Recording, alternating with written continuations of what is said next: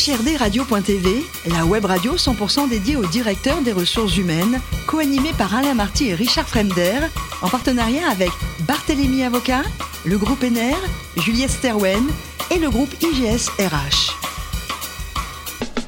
Bonjour à tous, bienvenue à bord d'HRD Radio. Vous êtes 12 000 directeurs des ressources humaines et dirigeants d'entreprises abonnés à nos podcasts. Merci à toutes et tous d'être toujours plus nombreux à nous écouter chaque semaine. Vous le savez, vous pouvez réagir sur nos réseaux sociaux et notre compte Twitter HRD Radio-du-bas TV. À mes côtés aujourd'hui pour co-animer cette émission, Marc Sabatier, cofondateur du groupe Juliette Sterwen, Mehdi Kossanalagi, avocat associé chez Berthélémy Avocat et Lionel Prudhomme, directeur de l'IGSRH. Bonjour messieurs. Bonjour. Bonjour. Aujourd'hui, nous recevons Gino Balderaki, directeur des ressources humaines de Kingfisher France. Bonjour Gino. Bonjour. Alors vous êtes parisien, mais très tôt vous voulez faire des RH en fait, dès le départ. C'est l'humain qui vous plaît? En fait, c'est euh, à la fois l'humain, euh, parce que euh, une vie euh, absente de relations euh, humaines euh, et de chaleur humaine, bah, ne vaut pas, pas très peine, intéressant. ouais. Et puis aussi cette possibilité de pouvoir à la fois travailler sur des sujets liés à l'économie, à la gestion, à la sociologie, à la politique. Enfin, je trouve que c'est un, un, un, métier qui en permet vraiment de pouvoir toucher à des tas de domaines et ça, c'est passionnant. Effectivement. Premier vrai poste chez Valeo avec une dimension internationale. 14 ans, plusieurs postes, on imagine quand même. Euh, oui, oui, oui, absolument, parce que chez euh, chez Valeo, j'ai démarré sur un poste euh, donc sur l'activité câblage. L'activité câblage très très précis, euh, énormément de salariés.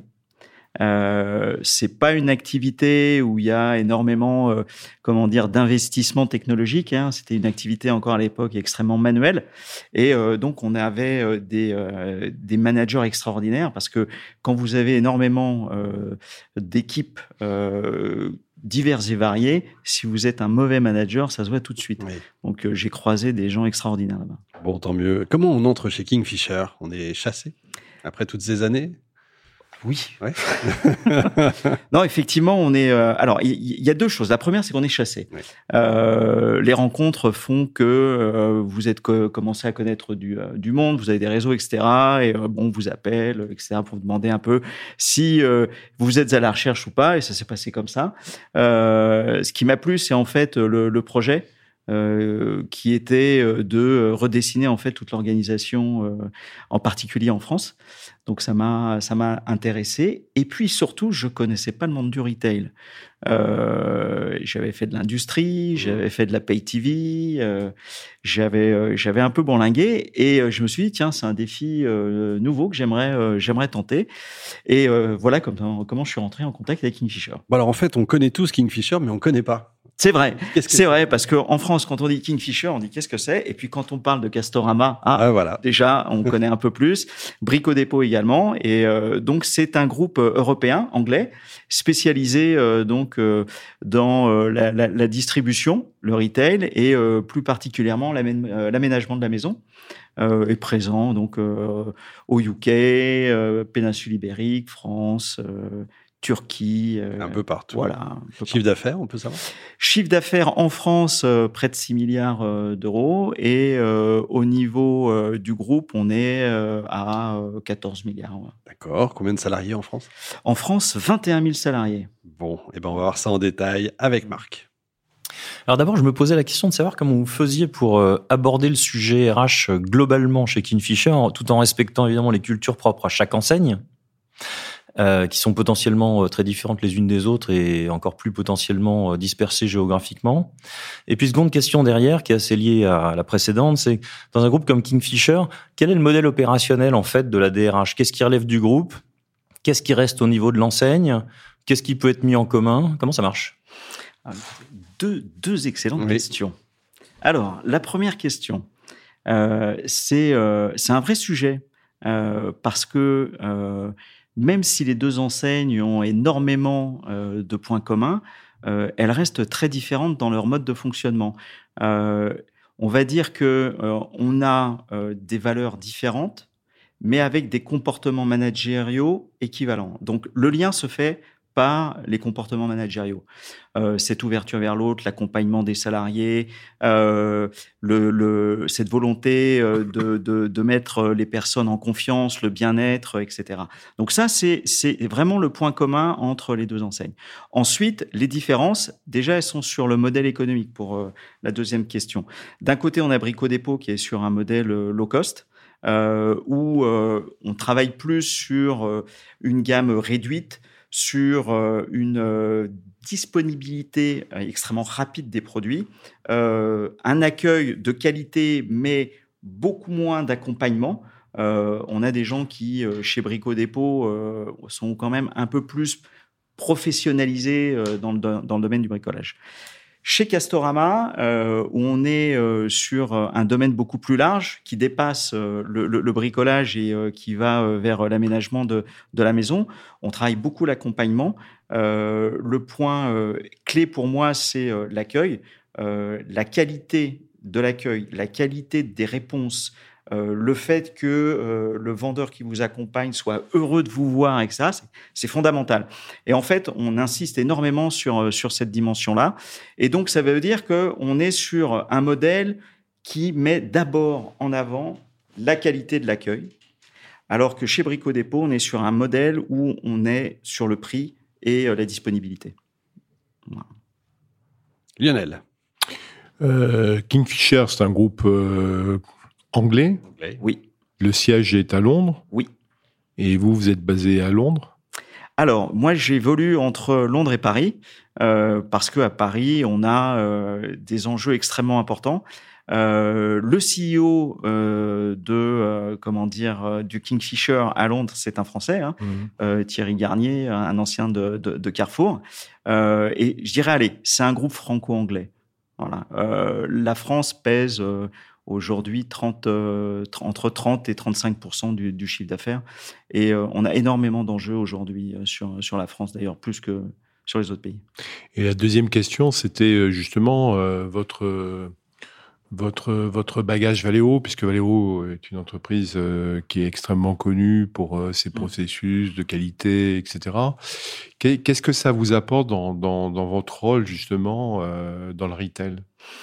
Écoutez, vous avez euh, prononcé euh, le, terme clé, c'est processus. Hmm. C'est-à-dire que euh, on passe d'un environnement où tout est processé et où l'humain est important, mais c'est d'abord le respect du processus, alors que dans le retail, l'humain est important et les processus, c'est un peu secondaire. Donc là, l'idée, c'était de dire, euh, faisons en sorte de faire bénéficier Kingfisher euh, de cette connaissance hein, que j'avais euh, des, des, processus pour les mettre en place et faciliter encore plus le développement de, de, de l'humain. Mmh. Parce qu'il y a une force qui est très importante, c'est Kingfisher, que j'ai, je pense, j'ai pas vu ailleurs, c'est cette capacité à faire en sorte que le collègue se sente très bien là où il est. Mmh. Voilà. Euh, on peut être soi-même. On parlait de diversité, d'inclusion euh, sur sur d'autres euh, d'autres plateaux. Le, le, point, il est extrêmement clé. Hmm. Voilà, c'est le bien-être, être soi-même et faire en sorte qu'on puisse se réaliser dans l'entreprise. Et donc avec des processus, quand on arrive à mettre euh, des outils digitaux en place, quand on arrive à avoir euh, des euh, remontées de data qui fonctionnent, quand on a des reportings qui sont clairs, précis, etc., bah, ça fait que faciliter cet aspect-là. Castorama, par exemple, c'est un univers très qu'on imagine très masculin. Et c'est vrai que quand on se balade dans les allées, il y a plutôt des hommes plutôt que des femmes. Est-ce que ça c'est en train de changer ça? Oui, on a eu euh, on a été aidé en fait euh, par euh, par le Covid, c'est-à-dire que pendant deux ans, on a vu arriver des populations un peu différentes, beaucoup plus de femmes, beaucoup plus de jeunes également. et aujourd'hui, quand on regarde, on a la moitié de nos clients qui sont des femmes. Euh, et donc, ça veut dire que euh, aussi en interne, il faut qu'on euh, puisse travailler sur la promotion de nos femmes managers en particulier. alors, c'est quelque chose qui, qui, qui, comment dire, n'est pas nouveau, mais on avait fait une petite étude rapide. on arrive, grosso modo, les cadres et, euh, et les vendeurs, 50% d'hommes, 50% de femmes. Plus on monte dans les strates et plus le pourcentage de femmes diminue. Donc il fallait changer, changer cela.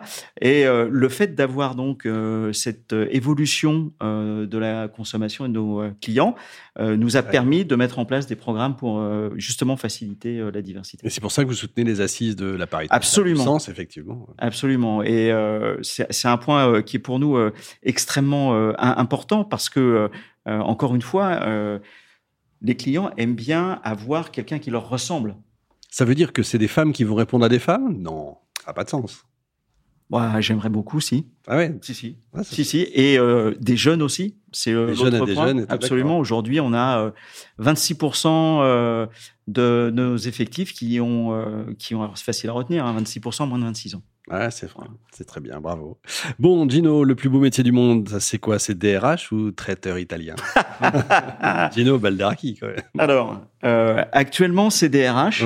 Et euh, dans une prochaine vie, euh, absolument traiteur. Bon, vous êtes un, grand spécialiste quand même de l'osso buco avec polenta. voilà. et, la, recette, là, on veut la recette. Et la, et la gremolata. la recette, oh là là, on n'a on a, pas assez de temps. Bon, on a pas assez de temps. Est-ce qu'il y a un ingrédient? Est-ce qu'il y a quelque chose à savoir d'obligatoire? Si on veut le faire soi-même. Vraiment ouais. le, le, le, choix du zeste de citron dans la grémolade. Ah, très bon. C'est bon à savoir. Pour terminer, vous êtes euh, fan de foot, je crois. Absolument. Alors, PSG et Inter de Milan. On va les deux excellents Coupe d'Europe. Il va peut-être falloir songer à en gagner une. Merci. Ah, c'est dur. Merci beaucoup. Merci, Gina.